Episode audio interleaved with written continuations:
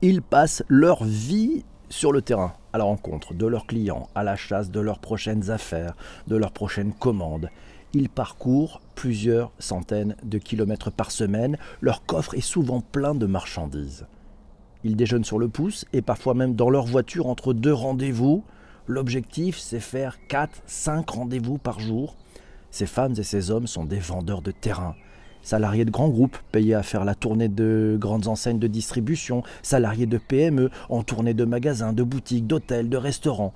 Ces femmes et ces hommes ont le commerce dans le sang. Ce sont des spécialistes de la vente en face à face. On les appelle les commerciaux de terrain. Ouais, vous savez, c'est aussi les VRP, les vendeurs représentants placiers. On les appelle les commerciaux de terrain. Mais ces commerciaux de terrain, en confinement, comment s'y prennent-ils? Comment font-ils pour continuer le plus possible leur activité lorsque leurs clients sont parfois fermés à la clientèle? Comment font-ils, eux qui sont des spécialistes pour passer par la fenêtre quand on leur ferme parfois la porte? Avec quelques outils digitaux, peut-être dans les mains, avec quels outils digitaux travaillent-ils? Avec quelles nouvelles routines?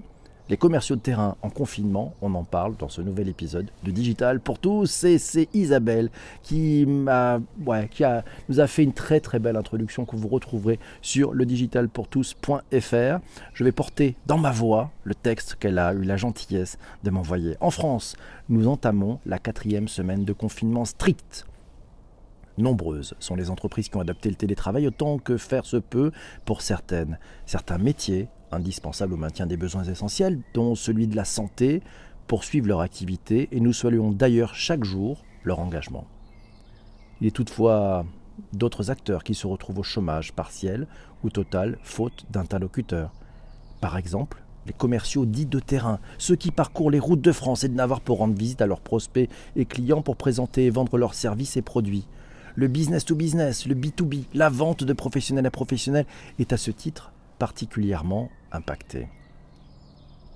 Pourtant, la montée en puissance et l'accès facilité aux dispositifs digitaux peuvent pallier cette contrainte forcée. Les entreprises qui ont déjà réalisé une grande partie de leur transformation numérique se sont adaptées et ont retrouvé leur marque.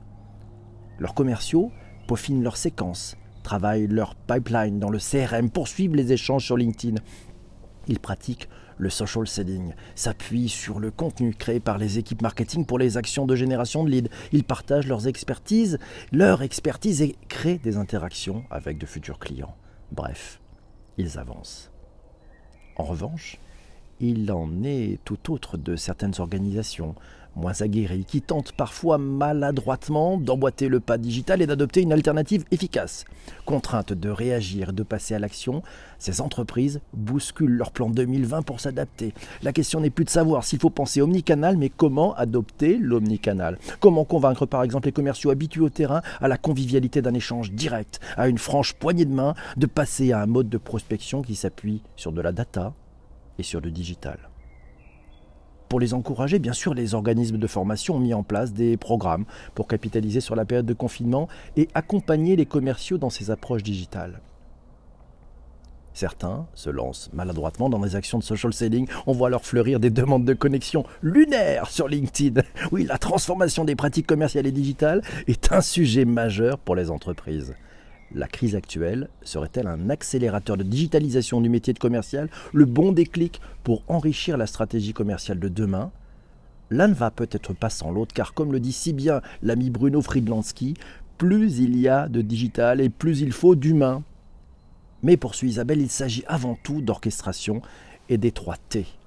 Le bon timing, la bonne tonalité et le bon tempo et puis les bons outils, les bons outils aussi. Merci beaucoup Isabelle pour cette superbe introduction. Eh oui, merci pour cette superbe introduction. Alors les commentaires, ben, c'est Alice qui nous dit chez mes clients côté commerciaux, les rendez-vous continuent en visio ou par échange de mails. Certains ont dû s'approprier les outils de visio à marche forcée, mais le pire, le rodage est derrière. À part ça, assez peu de changements d'outils dans leur quotidien, juste peut-être un peu plus de reporting à produire. Et c'est Isabelle qui nous dit la prise de conscience est là, mais comment passer le cap? Et c'est Jean Denis qui nous dit c'est le retour en grâce du canal de communication voix, les démonstrations deviennent des webinars. Oh oui, bonne idée, bonne idée, c'est vrai.